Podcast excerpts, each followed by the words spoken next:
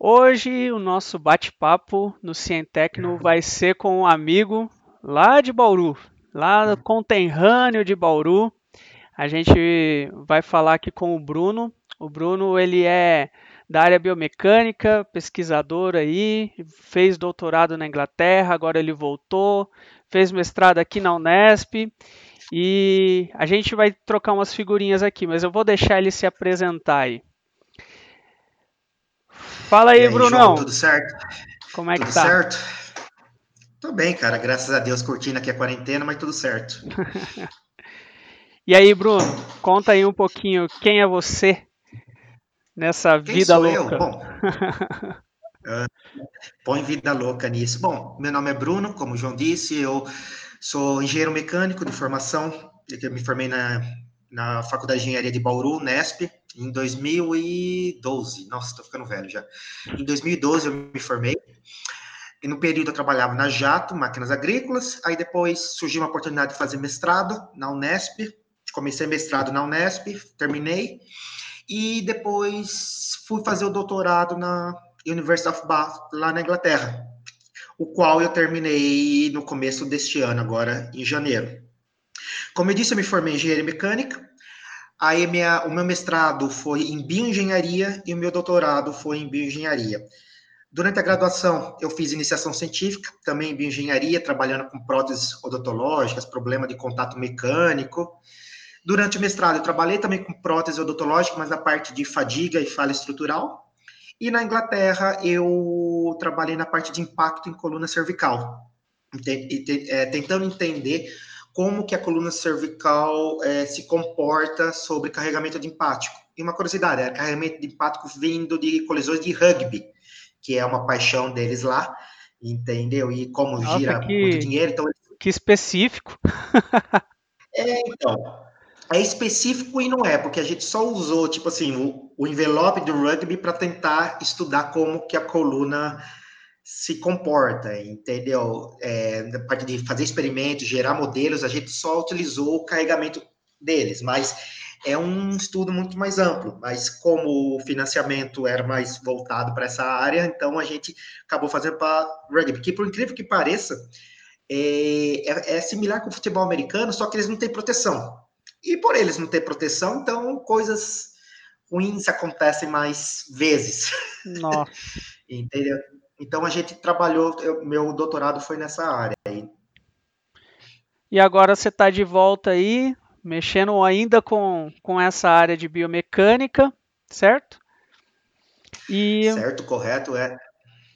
E me fala aí, essa, nessa parte de engenharia mecânica mesmo, como que isso apareceu na tua vida aí para você falar assim, não, eu vou, vou fazer engenharia mecânica? Como é que você se tornou engenheiro mecânico? É, é até que é, que é uma história engraçada. Bom, eu tenho o meu tio, o meu tio ele é engenheiro mecânico e ele sempre, sempre foi, é, sempre foi, como falo, um exemplo assim para mim, sabe? Que engenheiro mecânico trabalhava, ele falava que trabalhava né, numa multinacional lá e resolvia as coisas e, e, sempre me interessou.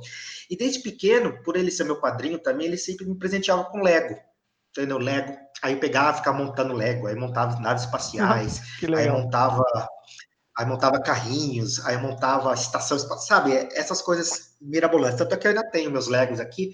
Minha mãe falou, minha mãe sempre fala que eles estão tão gastos de tanto que eu usei. E tão mesmo, entendeu? Tanto encaixar, desencaixar, montar, desmontar, fazer.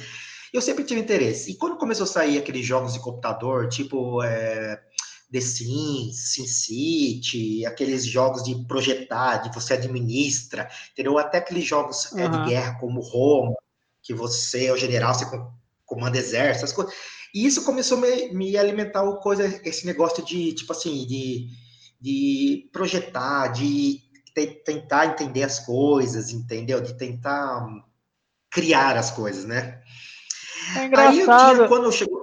É engraçado é. isso, porque, tipo, é meio que comum é, essas questões de Lego, jogos, com o pessoal de engenharia, porque eu te, tive um pouco disso, ou na última conversa que eu tive com o Rafael, é, no outro bate-papo ele falou a mesma coisa. Eu acho que é meio que é. comum com todo mundo aí, acaba mexendo com um pouquinho de, da brincadeira ali e acaba indo para essa área.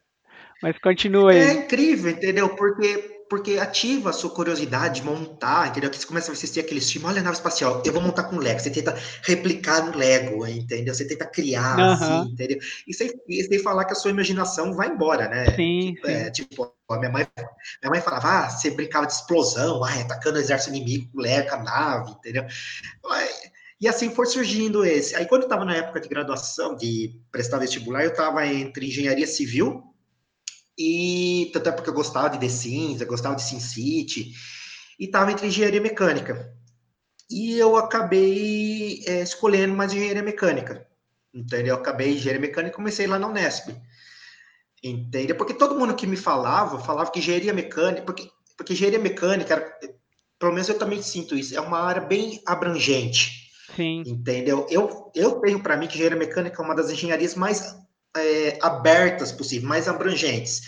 Porque dentro da engenharia mecânica, você já deve lembrar mais do que eu, você tem desde economia, você tem é, segurança no trabalho, você tem economia financeira, você tem estatística, você tem análise estrutural, entendeu? Então, tudo que as outras engenharias têm, claro, respeitada a profundidade, você uhum. acaba tendo máquinas elétricas, dimensionamento de circuitos elétricos. Meio ambiente. Entendeu? Então, meio ambiente, exato. A gente teve cuidados com o meio ambiente, a gente teve relações humanas no trabalho, entendeu? E aí, claro, parte mais mecânica, usinagem, né, projetos mecânicos, engrenagens, essas coisas.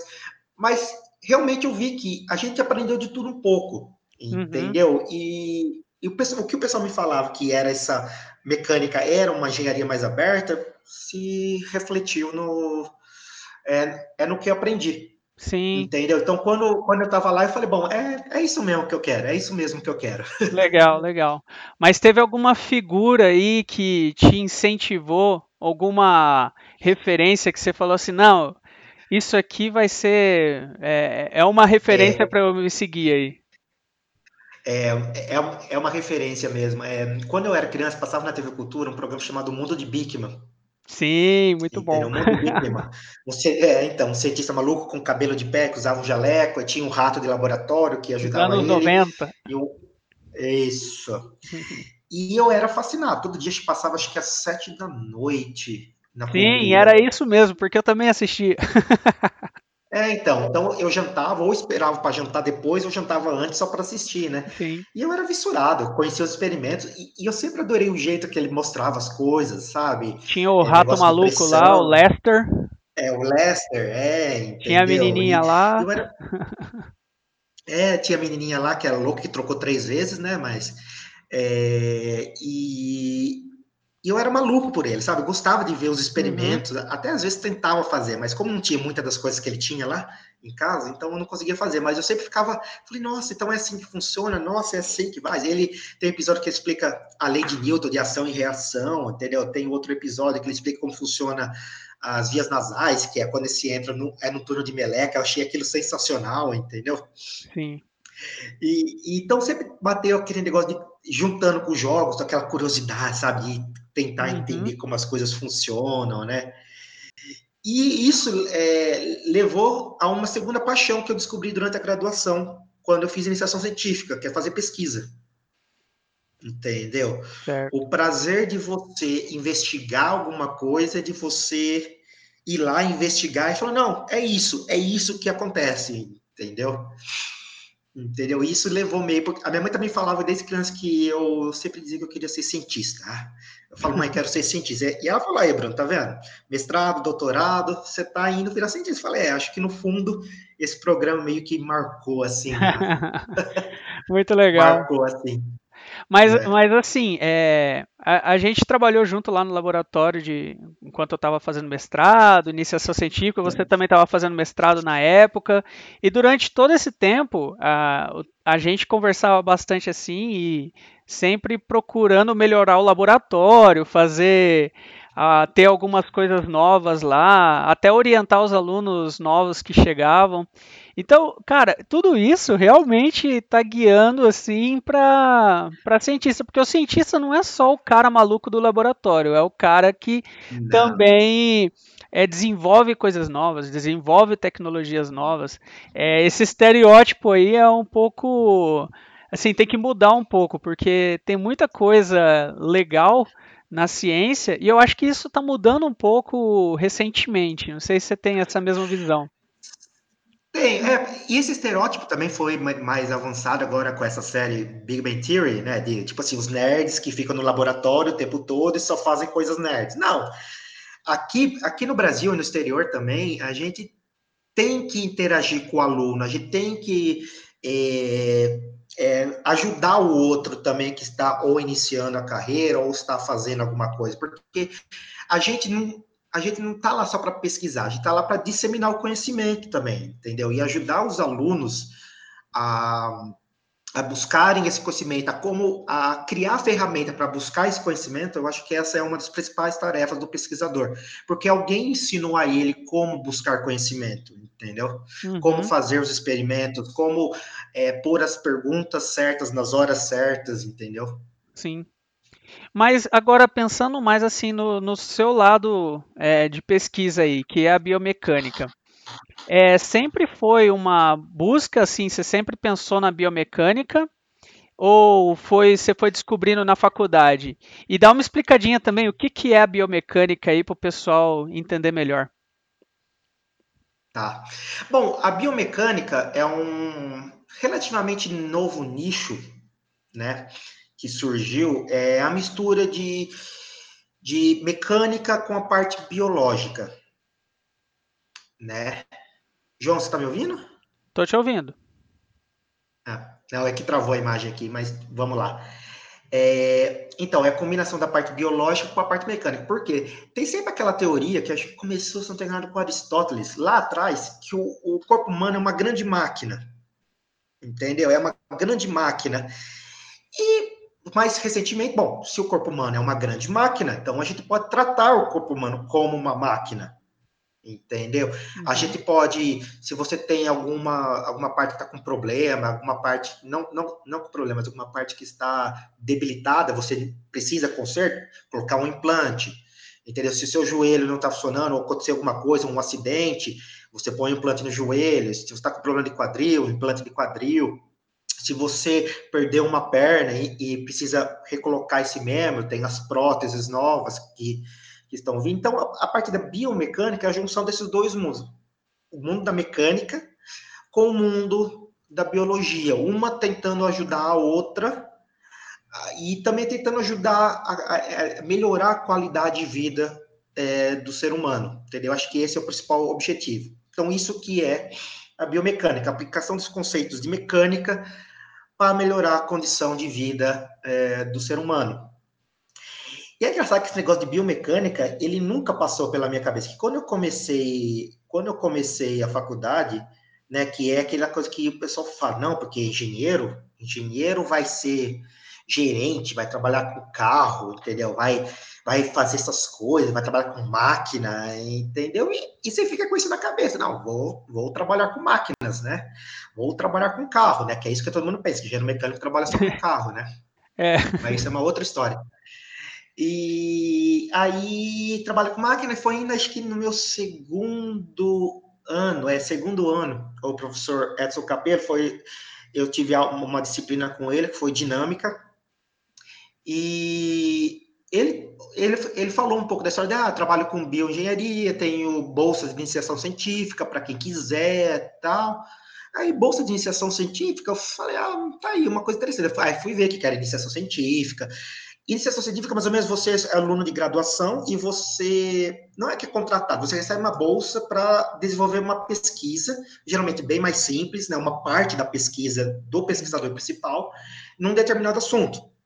Aí, no caso, eu, eu me apresentei ao professor Edson Capello, que está comigo até hoje, e ele falou: Olha, estou pesquisando prótese odontológica, utilizando métodos numéricos. Aí eu, você está fazendo o quê? Com o quê? Do quê?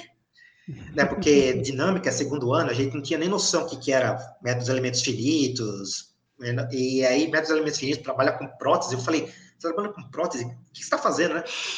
Bom, aí comecei lá com ele, aí comecei a ver, né? Aí falou, isso aqui é uma prótese, aí a gente pode utilizar os conceitos da mecânica para aplicar para aplicar na prótese e analisar estruturalmente, entendeu? Porque as próteses e tudo que você aplica no corpo humano em relação de prótese, ela é uma estrutura mecânica, entendeu? Porque ela vai cumprir uma função e ela vai cumprir essa função é, em termos de, de estrutura mesmo, entendeu? Ela vai, ela vai reproduzir alguma coisa, né? E se ela vai ter o papel de uma estrutura, então cabe fazer uma análise estrutural dela, né? Uhum. Aí, aí a gente começou, aí eu falei, nossa, interessante, mas sabe quando você não via aplicação?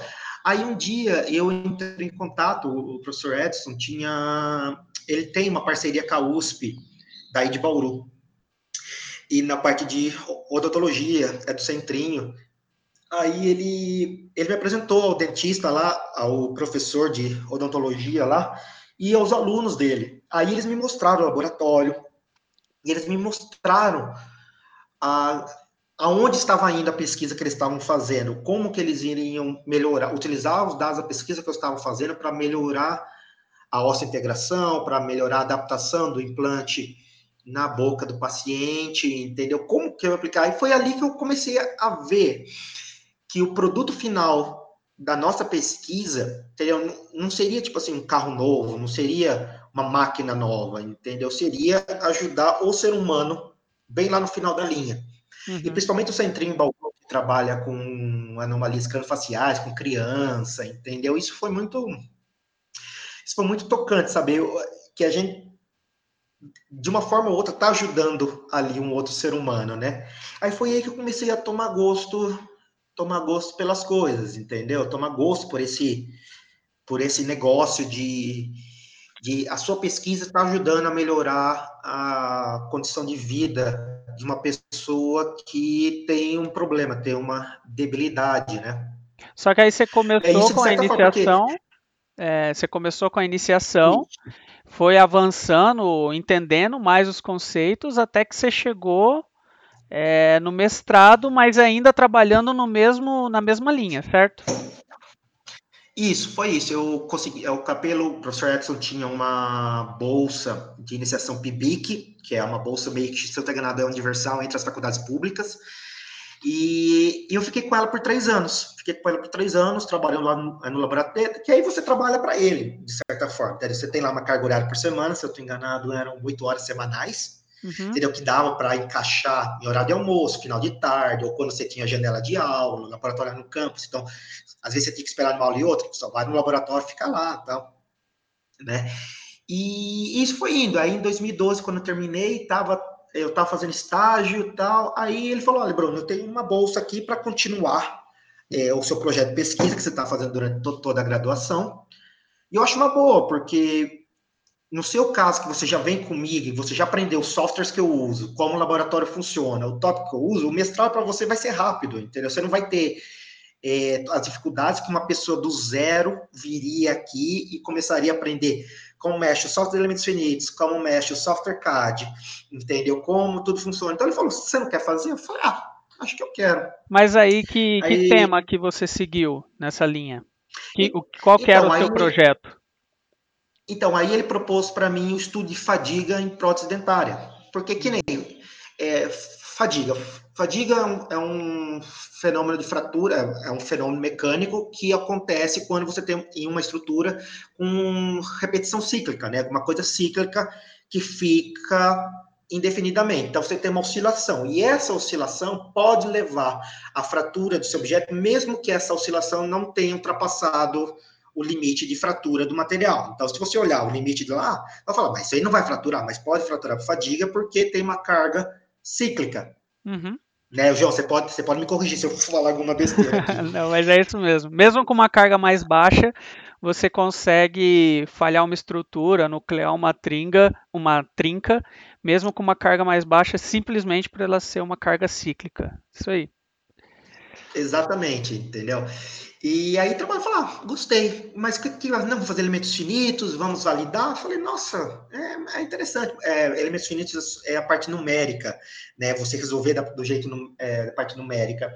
E eu falei, não, tá bom, vamos fazer. Então, mestrado foi nisso: é, pegar um implante, né? É, criar um modelo numérico ou um modelo computacional. Então, meu modelo estava dentro do computador, para quem não, não é familiar com isso, e eu, a partir disso, eu comecei a, começamos a simular as condições que levariam à fadiga. Então, a gente pegou a carga de mastigação, que geralmente é utilizada, você você tem uma carga de mastigação que funciona, que é mais ou menos em torno de 100 newtons ou, ou 10 quilos, então é, é quase, é, é bem forte.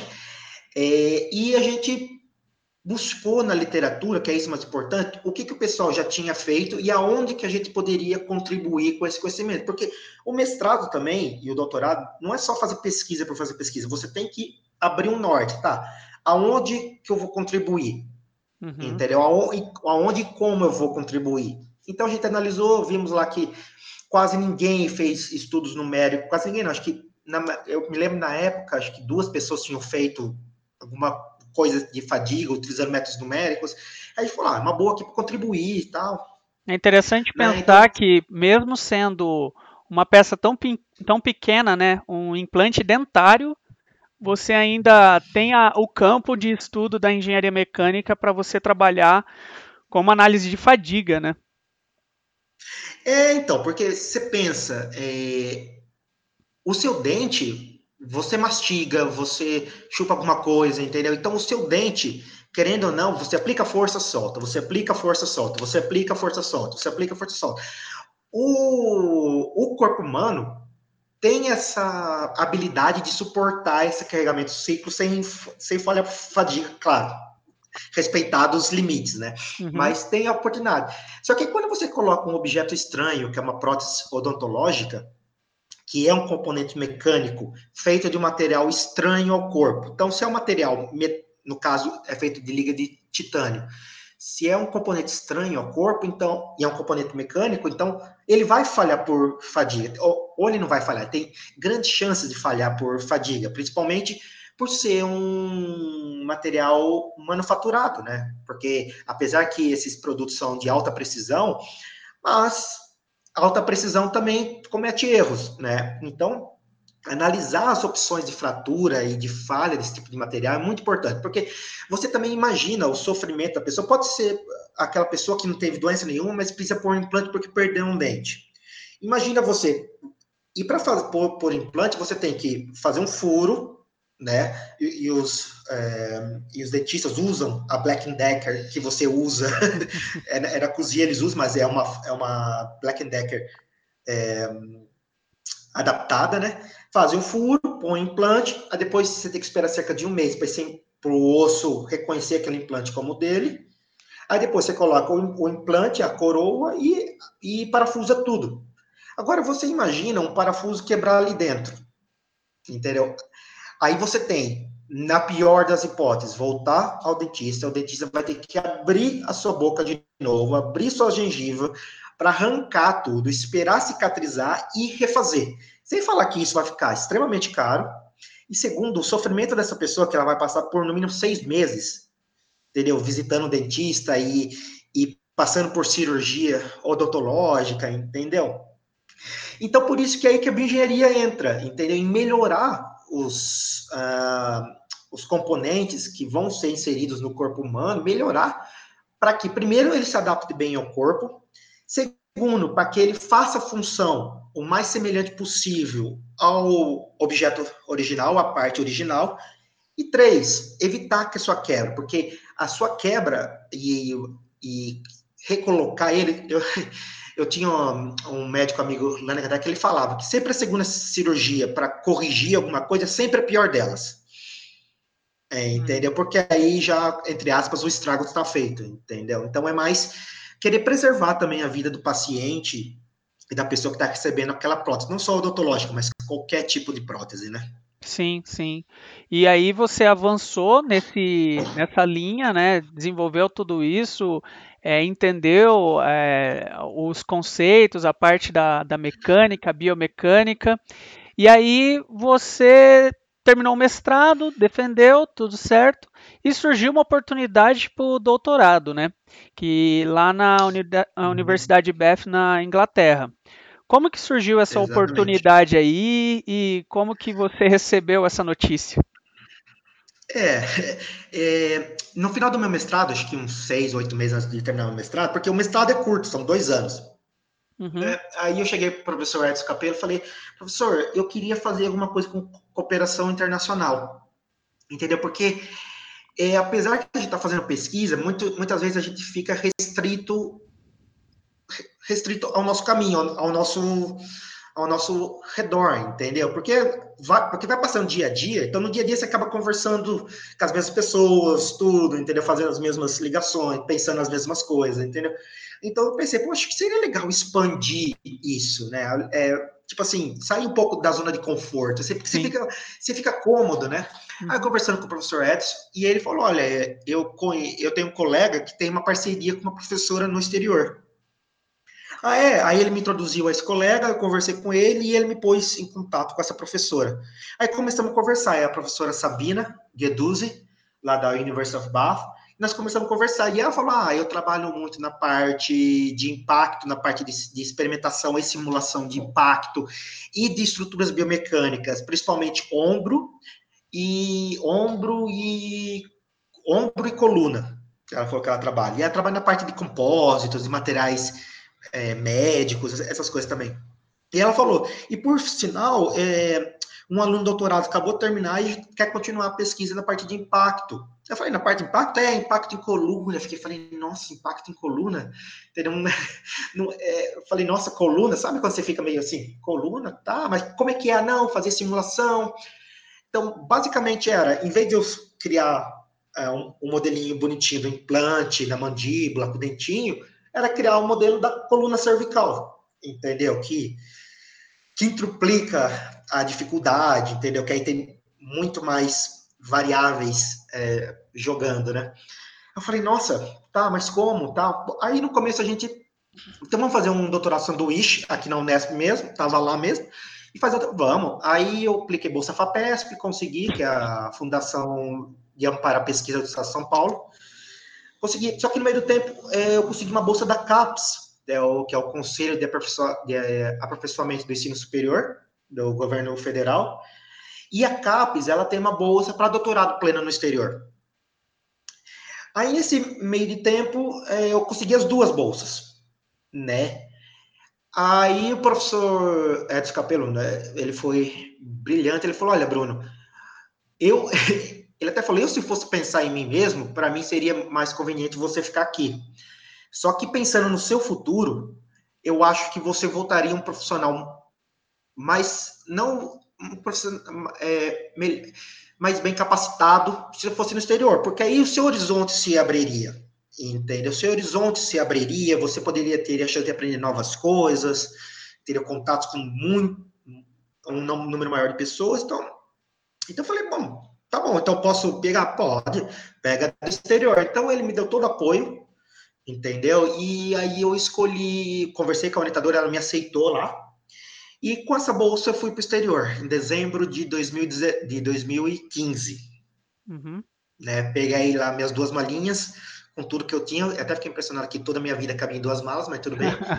e, e fui lá fui lá na Inglaterra com bolsa aqui do governo federal por quatro anos. Terminei em dezembro de 2019 e voltei para o Brasil é, em meados de março agora, de 2020. Legal, legal. Aí teve uma experiência bem diferente um, assim é a mesma área só que é sempre um estudo novo né sempre uma uma coisa nova que você está aprendendo e ainda mais você que está indo mais no sentido de se tornar um pesquisador mesmo, assim, né? Tipo, assim, é, seu intuito principal não é, imagino que não é tanto as aulas, né? Porque acaba que sendo que na universidade pública os doutores acabam que dando aula, né? O seu intuito mais é, é a pesquisa mesmo, certo? Ou você pensa também na é. aula, você gosta também dessa parte ou não? Olha, para ser sincero, é, da aula eu nunca tinha feito, mas aí no mestrado é, por você ter uma bolsa do governo federal no mestrado na Unesp, você é meio que obrigado, entre aspas, a dar aula, né? Com uma forma de retribuição do dinheiro, aquela tese. E, aí eu comecei a dar aula, dar aula de resistência dos materiais 2. E é uma coisa, falei, nossa, eu dar aula, vamos lá. Aí eu comecei a dar aula e também comecei a gostar. Da aula, eu diria que eu gosto, gosto bastante, mas não é o meu fim. Eu sei que eu vou acabar tendo que dar aula para poder continuar com pesquisa, e não é uma coisa só aqui no Brasil, não, viu, João? Lá no exterior também.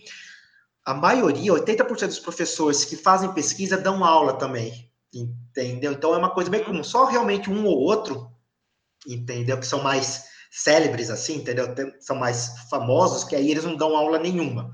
Mas isso é quando a gente está é, falando em universidade, né? Porque às vezes é. existem é, centros de pesquisa, né, que são específicos, ah, que, que, que aí sim a pessoa tipo, não, não, tá, não tá vinculado a uma instituição de ensino, está vinculado numa Exato. produção de conteúdo científico específico. Exato. Aqui no Brasil a gente tem algumas, é, algumas dessas que são incubadoras é, dentro de universidades, mas elas são incubadoras, na verdade. Então, tem os, os, os dois lados, né? É, acaba que é. a gente, quando a gente faz o mestrado ou o doutorado acadêmico, a gente acaba tendo essa experiência assim mais próxima da, das aulas pelo fato de ser um mestrado acadêmico, né? Então, é, exato. Ou um é, doutorado. Né?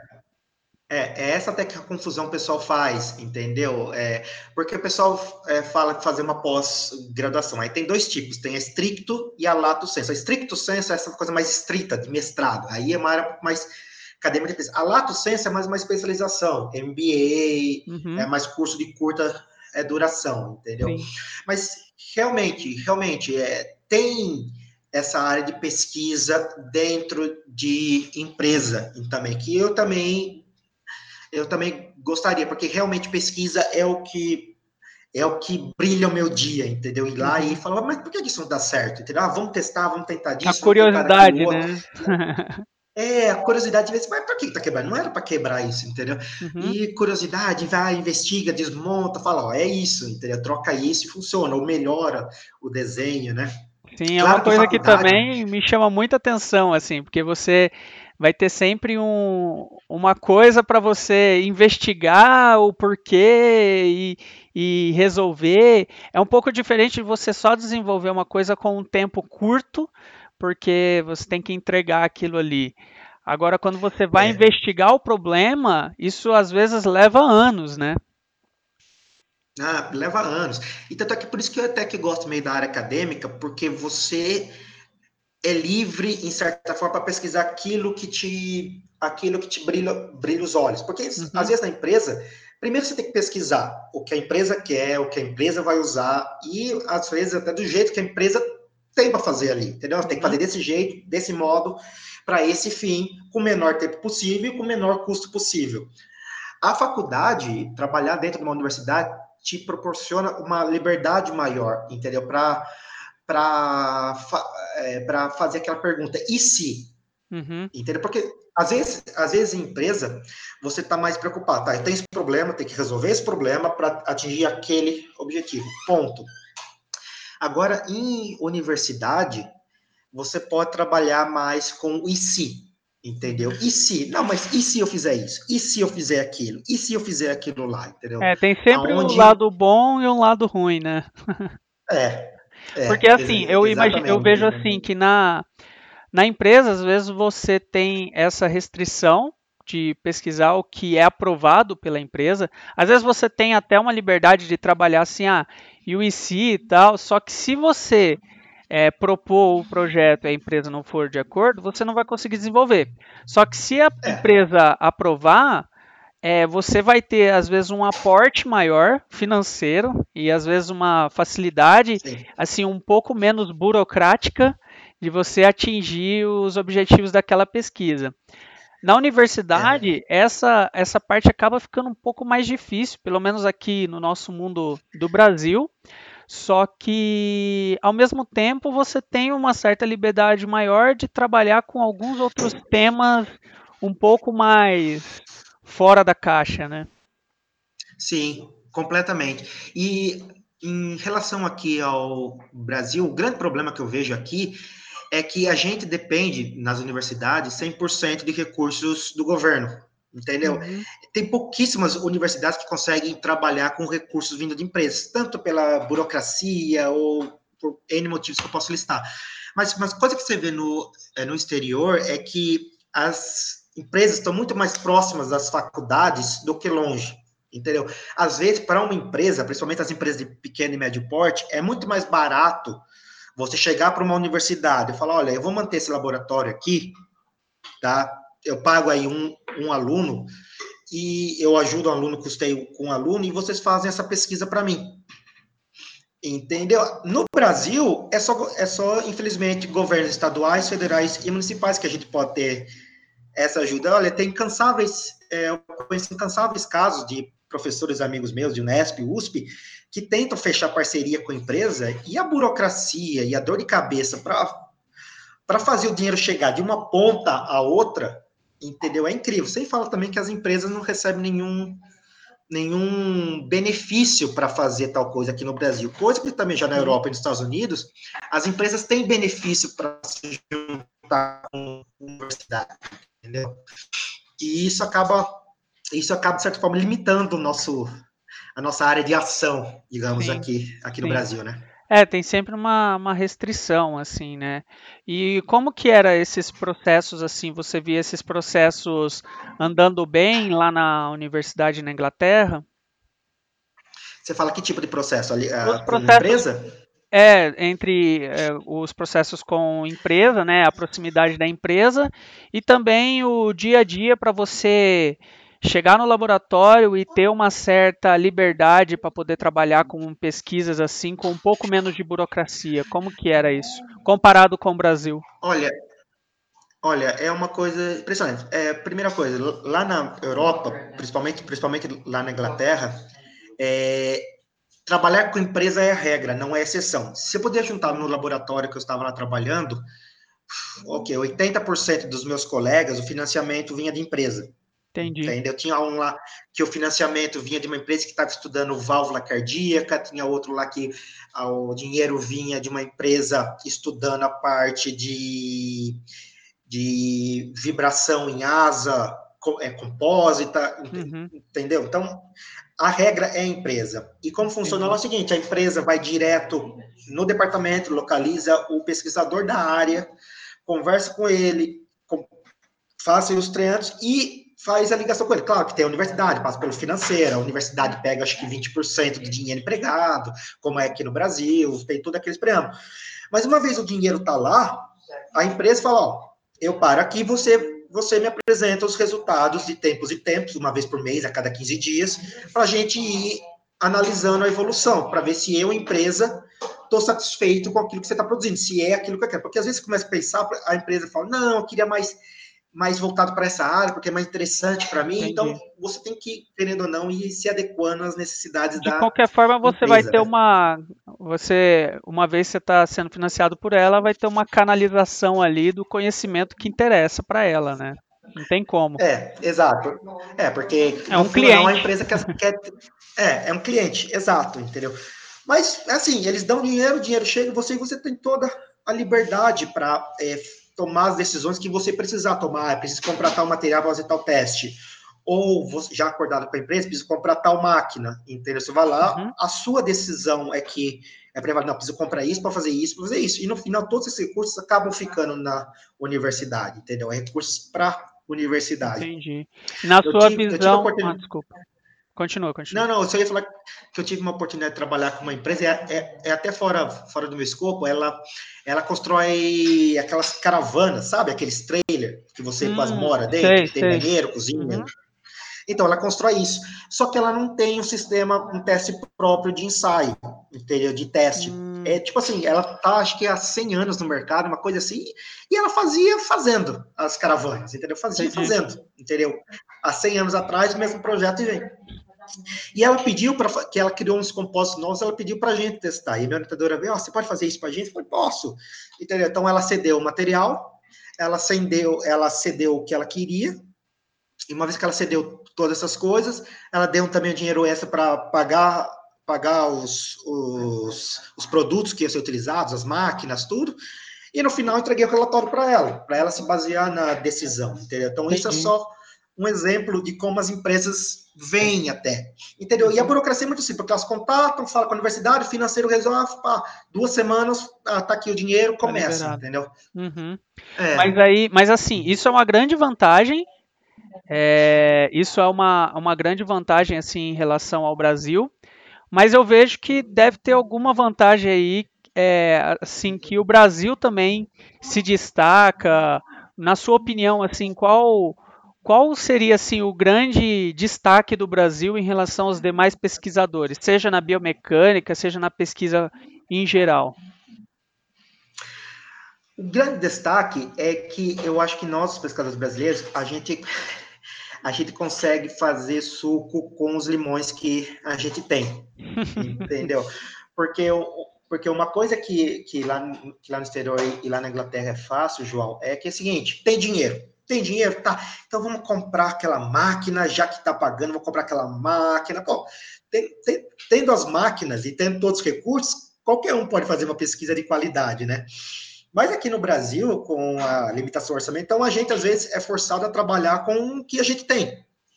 Uhum. Entendeu? Então, as soluções mais criativas, no meu ponto de vista, vem é da gente.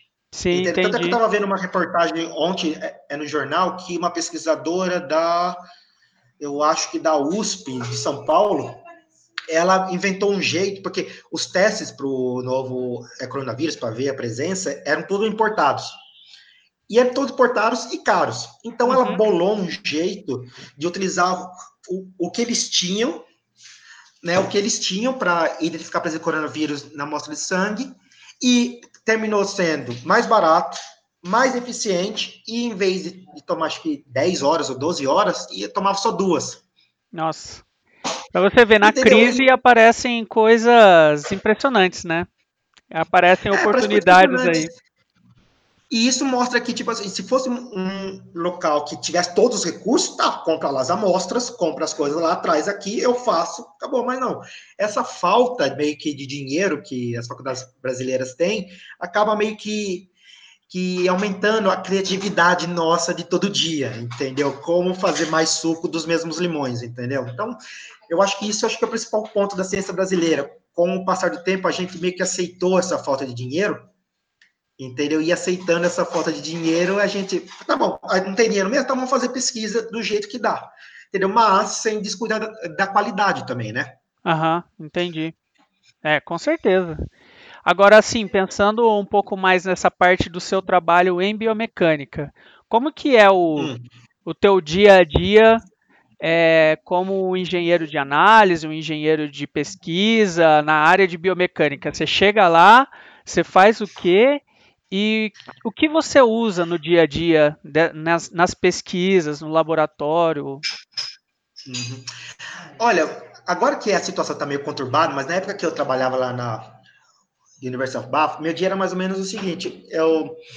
Bom, no dia anterior eu já fazia uma lista. Ó, amanhã não posso esquecer de fazer isso, fazer aquilo, fazer aquilo, fazer aquilo. Então, geralmente eu chegava, entendeu? Eu revia os resultados anteriores da noite anterior, do, é do dia anterior, é do dia anterior, e olhava lá, tá, eu fiz isso, isso, isso, dava uma checada nos dados, dava uma checada dos dados gerais, tá, tá tudo mais ou menos certo, então vamos, então vamos começar o dia agora. Aí, geralmente, se eu tinha coisas de laboratório, eu já preferia ir no período da manhã no laboratório, entendeu? Porque um experimento, você precisa tomar cuidado, você precisa checar se está tudo certo, você precisa. E toma tempo você é, setar né, um experimento, entendeu? Toma tempo. Então, às vezes, eu escolhi no laboratório, entendeu? Aí fazia, arrumava as coisas que tinha que fazer no laboratório. E como eu sou também da parte numérica, da parte estrutural, aí eu ficava revisando entre a, o meu escritório e o laboratório, né? Que são duas coisas distintas, né? Onde eu sentava, porque eu ficava vendo o modelo, checava a resposta do modelo, ia comparar com o experimento uhum. e vice-versa. E vice-versa, né? E aí eu ficava mais ou menos nesse mundo. E basicamente, como eu trabalhava na parte numérica, eu utilizava muito o software ANSYS, de análise numérica. Certo. Só que como eu trabalhava com a parte de impacto, eu utilizava muito o LS Dyna. O LS Dyna é muito familiar para mim. Sim. Aí eu trabalhava também com imagens médicas, então eu, eu utilizava o software Simpleware, bastante uhum. Simpleware. O ImageJ, às vezes, eu utilizava. Em termos de processamento de dados, é, era quase 100%, mais 80%, 90% era MATLAB. Certo. Entendeu? E, e, quando eu precisava de alguma coisa mais rápida, porque às vezes você está fazendo experimento, você não sabe se, como o experimento está se comportando. Então, às vezes, você precisa dar uma, dar uma análise nos resultados é, preliminares bem rápida. Durante e, o processo vezes, do tinha... ensaio, né? É, e às vezes, quando eu não tinha o MATLAB, o código do MATLAB pronto, ou estava faltando alguma coisa, eu ia no Excel, que o Excel, para, como fala, para o primeiro olhada assim, para ver se os resultados estão indo é do jeito que deveriam, ou você pensa Sim. que devem ir, estavam indo certo, eu usava Excel. Então era basicamente isso, Excel. Uma coisa que eu aprendi a usar também durante o doutorado foi LaTeX em vez do Word. Uhum. Entendeu? Que ele, o LaTeX é como se fosse o Word, mas você usa linha de comando. Então o layout da página, ele trabalha dentro dele lá do melhor jeito possível. É sempre uma maneira de automatizar os processos, né? A gente sempre está buscando é, essas coisas. É, essa questão, você sabe que o meu orientador sempre falava para mim, né? Quando eu cheguei, eu cheguei a conversar com ele, ele falava, Bruno, o ser humano é bom numa coisa, na criatividade, mas é ruim em repetição. Entendeu? É, é, é, é bom para criar, mas você pedir para repetir, ele repete. 10 vezes, repete. 50 vezes, ele vai repetir. Agora, 100, mil vezes, ele não vai repetir. Entendeu? E para isso que você tem que usar a automatização, para isso que você usa o MATLAB para analisar os seus dados e plotar os gráficos.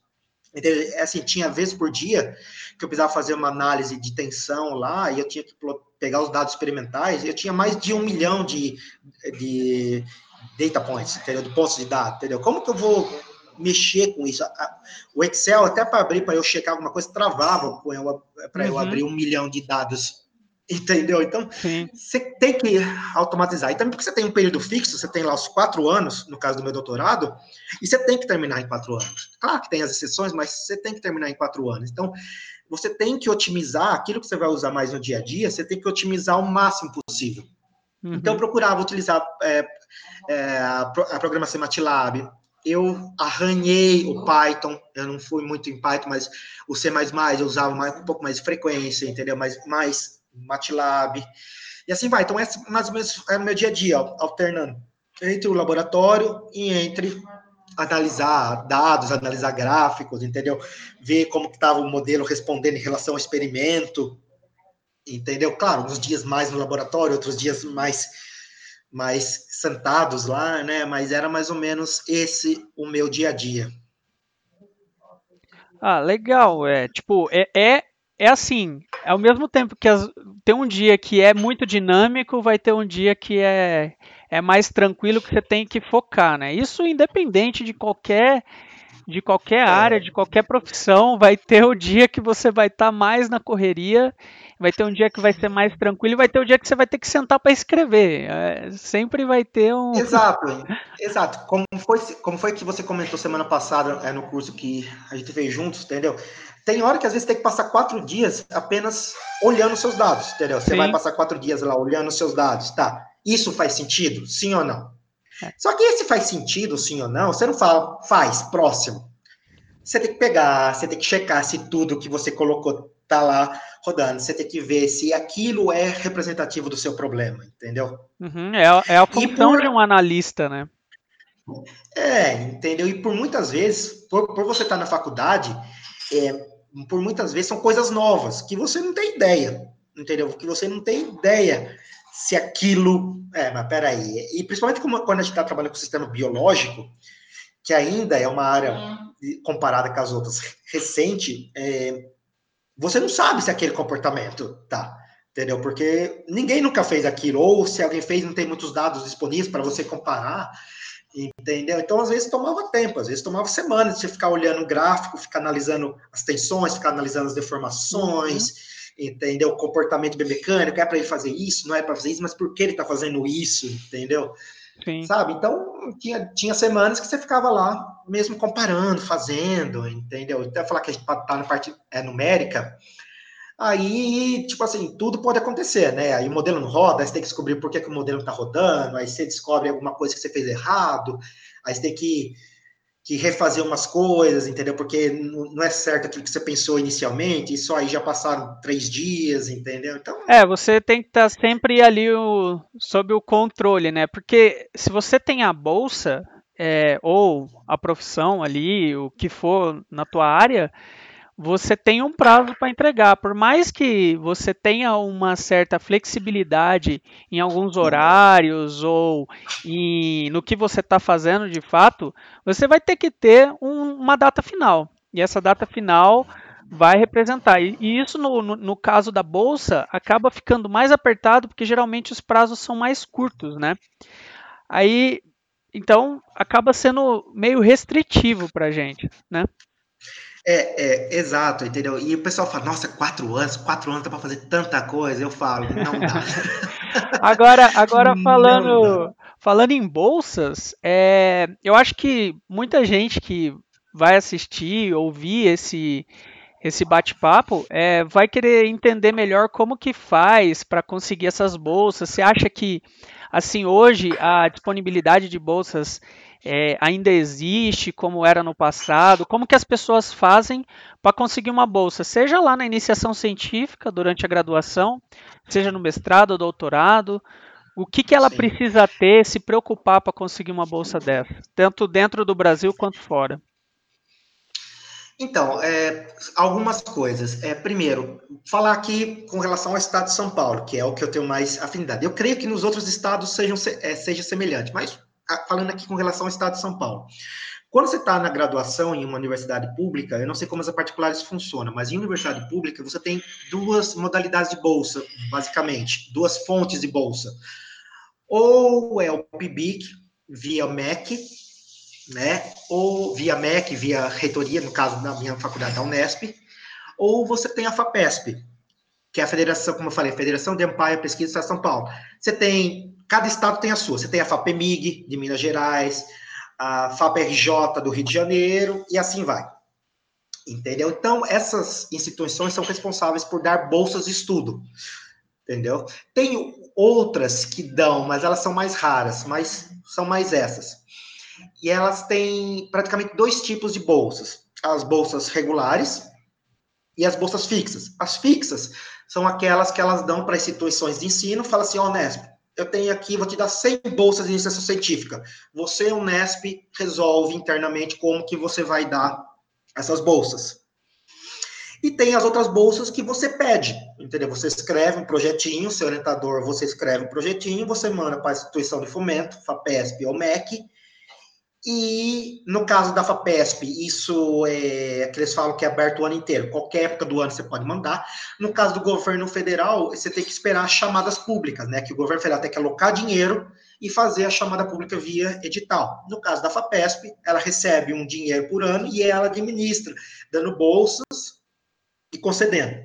No, no primeiro, no primeiro tipo, que quando a faculdade detém essas bolsas, então, cada faculdade tem os seus critérios de escolha. Geralmente, é o currículo do aluno, entendeu? Como que é o currículo do aluno, a, a média de nota. Geralmente, é, eles ficam, eles aceitam notas média geral, assim, acima de seis. Reprovação, aí vai mais mais do orientador, porque o orientador, no caso da iniciação científica, tem o maior peso, não todo o peso de escolha, entendeu?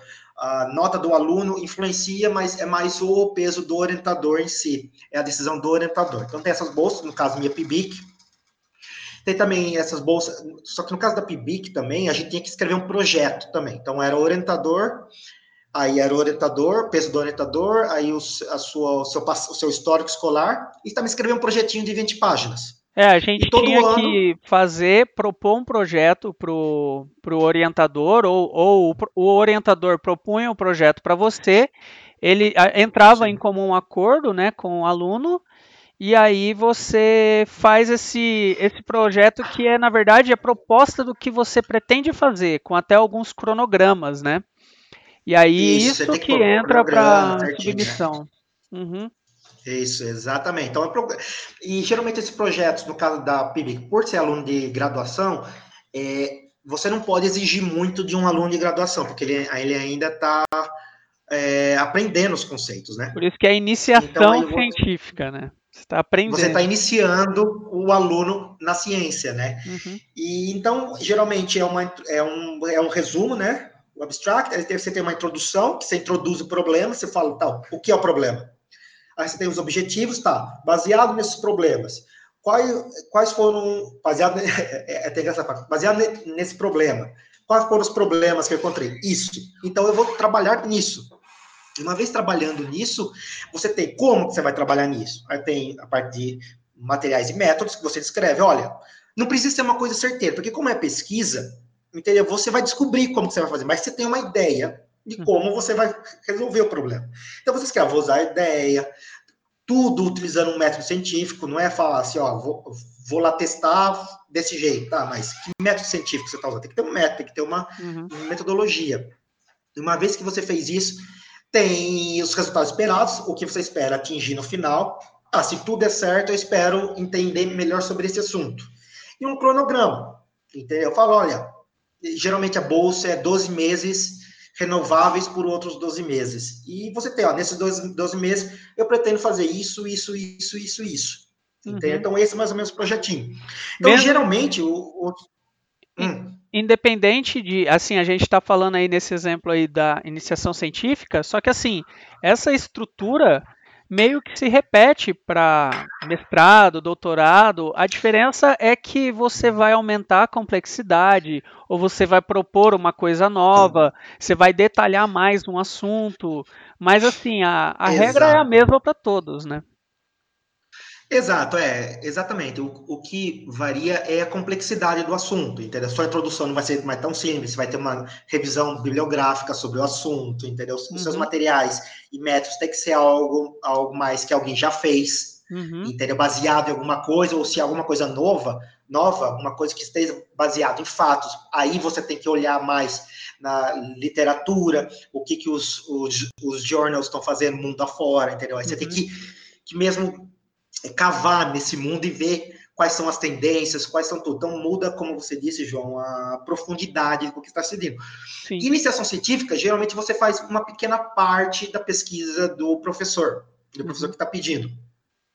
No mestrado, ainda de certa forma, é parte da pesquisa do orientador principal, pode ou não ser uma coisa nova, pode ou não ser uma coisa nova, mas o importante é você adicionar algum conhecimento à ciência. Uhum. Entendeu? Algum, algum, alguma, não descoberta, mas algum novo conhecimento mesmo, a ciência. Agora, já o doutorado, o doutorado parte da ideia de você criar a ciência, você criar é, a ciência. Então, tem que ser alguma coisa nova. Sim. Entendeu? Tem que ser alguma coisa nova que você tem que pesquisar. Você tem que contribuir de fato, pôr o tijolinho lá na parede do conhecimento. Ó, isso eu que fiz, eu que descobri, eu que interpretei, e é isso que acontece. Então, são níveis de dificuldade preparando. Por que a exigência é maior, porque como é uma coisa nova, você, outras pessoas vão se embasar nessa coisa nova para poder, de repente, fazer um mestrado, fazer a iniciação. Então, você tem que fazer um negócio bem redondinho, né? É, exato. Você faz um negócio bem redondinho. Você tem que avaliar outros pontos de vista. Você, porque, por mais que por mais que você queira que as coisas dê certo, dêem certo no seu doutorado, mas é, elas podem dar errado, mas nem sempre o errado é errado. Você é descobriu, é ruim, né? isso não funciona. É. é. entendeu? Isso não funciona, não façam, entendeu? Uhum. E você tem que usar mais critérios, você tem que ser mais crítico do seu, do seu trabalho, porque a iniciação tem muito filtro do seu orientador, entendeu? Ele filtra, do falando, não, isso não vai, isso vai, isso não vai, isso não vai. O mestrado, seu orientador já participa, mas menos. Menos. E no doutorado, o seu o orientador ele participa pontualmente, entendeu? Uhum. Ele é, os meus orientadores lá no Reino Unido falavam, a, a gente é como cirurgião, a gente faz no ponto, ó, corrige aqui, não faz isso, tenta esse caminho, entendeu? Mas nada de falar se está certo ou está errado, uhum. entendeu? Porque o doutorado em si é muito do aluno, uhum. o aluno que faz doutorado, o aluno que chega na conclusão, o aluno que analisa os, os dados. Então, os orientadores estão lá para falar. É, você analisou errado isso, pensa melhor. Ó, desse jeito que está fazendo, acho que não vai funcionar, tenta tal jeito. Eles estão lá para orientar. Mas como faz? Se dá certo ou não? os resultados que, que vieram, como vieram, se aquilo é verdade ou não, aí é totalmente com o aluno no doutorado. Por isso que é uma coisa que vai construindo, né? Uma coisa que você vai construindo até você ter autonomia, uhum. autonomia de autonomia de fazer pesquisa, né? Sim, sim, com certeza. Não, mas é, é, é interessante esse assunto assim, né? Porque você vai vendo, né, que vai é, crescendo a, a complexidade, mas vai crescendo a experiência. E ao mesmo tempo vai diminuindo a necessidade que você tem de outras, das outras pessoas, no caso o orientador, né? E isso vai assim, você, quanto mais tempo você tem de experiência, quer dizer que mais tempo você está ali gastando também a sua energia para sair um negócio bacana, né? Vai ter uma hora que é... você vai, vai precisar relaxar. É. É, é, às vezes é estressante, viu? Às vezes, quando você tá lá no. Uma coisa não funciona, aí você tá dois dias lá e você fala. Ai, chega, entendeu? É... Deixa, deixa eu. Deixa eu desestressar, dar, dar uma relaxada aqui, é, porque senão é muita informação e não sai nada, né? E nessas é, horas, o que, que você faz para né, relaxar? Né? não vai. Nessas horas, nossa senhora, eu, eu faço. Eu faço até que bastante coisa. Eu, eu eu gosto de jogar muito videogame, eu ainda jogo videogame, entendeu? Aqueles joguinhos tipo SimCity, The Sims, aqueles jogos Civilization, aqueles jogos eu ainda jogo e amo, que é uma coisa de distrair a cabeça e as horas vão. Eu costumo sair com os, com os meus amigos agora, não mais por causa da, da situação corrente, mas é uma coisa que eu gostava de fazer muito e, e fazia sair com os amigos, pegar o cinema, uhum. entendeu? Ir no barzinho, ficar conversando sair, sair para comer fora, essas coisas. E também eu, eu gosto muito também de assistir série, entendeu? Série e documentário, é. Ah, os meus amigos falam que sou louco, porque eu gosto de assistir documentário, entendeu? Principalmente aqueles documentários de, tipo assim, como, como que as coisas acontecem, como que as coisas se construíram, ou documentário de história. Eu adoro documentário sobre o Império Romano, entendeu? Sim. Essas coisas, assim. Eu Meio as coisas que estão por assim. trás ali, é, comédia também, de tudo, assim. É, Chaves, Chaves, nossa, eu sou fissurado em Chaves. eu assisto até hoje, entendeu? Que é um de você relaxar, entendeu? Que é piada boba, você, você ouve, dá risada, desestressa um pouco. Entendeu? E pelo que eu te conheço, você é o maior fã que eu sei de Chaves, cara. O cara assiste o mesmo episódio, sei lá quantas mil vezes. E dou risada ainda. É, isso que é o mais engraçado. A sua risada, ela é sincera.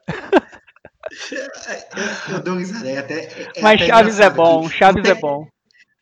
Não sei quem me falou que, tipo assim, eu, eu começo a dar risada, aí acontece a piada e continuo a dar risada. Porque eu acho que eu lembro da piada que vai me seguir, de tantas vezes que eu assisti, eu lembro da piada que vai me seguir, eu começo a dar risada da piada e continuo dando risada quando a piada vem, entendeu? É uma, coisa, é uma coisa louca, viu? É, coisa, coisas de louco, mas são as coisas que relaxam, né? ah, é, precisa, precisa, entendeu? Principalmente nessa área de pesquisa que a gente, que a gente precisa às vezes dar um delete na nossa cabeça, entendeu? Para dar uma limpada, uhum. porque às vezes você fica focado no problema, você não vê as alternativas que estão em volta, entendeu? Quantas vezes eu tava com um problema, tipo assim, às vezes era sexta-feira, seis horas da tarde, eu tava lá, mas isso não se resolve, isso não se resolve, isso não se resolve, o que que eu faço, né? É, eu começo a ficar preocupado e falar, quer saber? Vou para casa, descansar o final de semana. Aí, dito e feito, segunda-feira de manhã, você chega, relê que você fez, ah, Tá aqui, ó. Tá aqui. É assim que se faz. Cara, eu já tive ideia Entendeu? sonhando assim, sabe? Eu acordo e falo, nossa, era é... isso. Aí do outro dia eu resolvo. É, Mas é cara, assim nossa, mesmo, um precisa relaxar. E, e, falando um em TV de... aí, né? E lembrando aí o que você comentou do, do Bigman, é, o, que, o que você tira aí de mensagem, de repente, do Bigman ou das séries ou das coisas que você assiste voltada à ciência que de repente é válido como uma mensagem não só para você, mas para todo mundo assim, né? As pessoas que estão querendo entrar nessa área da engenharia, da pesquisa. Cara, eu digo que essas séries, é, que Big Man é uma série infantil, né? De certo modo, eu ainda assisto, mas de certo modo é uma série infantil. E essas séries que mostram experimentos, entendeu? Que mostram que tento introduzir a criança, porque eu acho que o jeito que você mostra ensina as coisas para uma criança vai definir o gosto dela no futuro. Uhum. Então, é claro que, que a pessoa pode começar a gostar de uma coisa quando é mais. Só que os estímulos que você dá para uma criança quando ela é jovem, quando ela é pequenininha, são os estímulos que tendem a mais transformar o gosto da criança. E, e como eu sempre tive Lego, eu sempre assisti esses programas do Bikman, então eu sempre fui imerso nessa, nesse mundo de curiosidade. E eu conheço, sem brincadeira, eu estava agora, antes de voltar conversando com os amigos, né, todos falando como que era como que era, como fala, quando, quando eles eram crianças, como é que era, né? Ah, cara, 60%, 70% falaram, não, é, eu assistia esses programas de ciência, eu ficava brincando com essas coisas, entendeu? Ou eu ficava no computador o dia inteiro, né, para esse pessoal mais, mais jovens. Então, cara, o estímulo quando você é criança, eu acho que faz todo sentido, uhum. entendeu? Então, você estimular a criança, estimular ela sempre querer perguntar, sempre ser curiosa, assistir isso, eu acho que isso, claro, em algumas podem querer virar cientista, como eu quis virar depois que assisti o Bikman, mas elas podem criar gosto pelo aprender. Aprender é no geral, tanto aprender como ser engenheiro, tanto aprender como ser médico, tanto aprender como ser advogado e assim vai. Entendeu? Então acho que o incentivo quando criança, esse é o fundamental. É que nem aqui não é uma série, mas agora você tem a chance aí de deixar um incentivo para quem quer seguir essa área de engenharia ou de biomecânica. O que você, por que você acha que vale a pena seguir essa essa linha e que recado você dá para esse pessoal?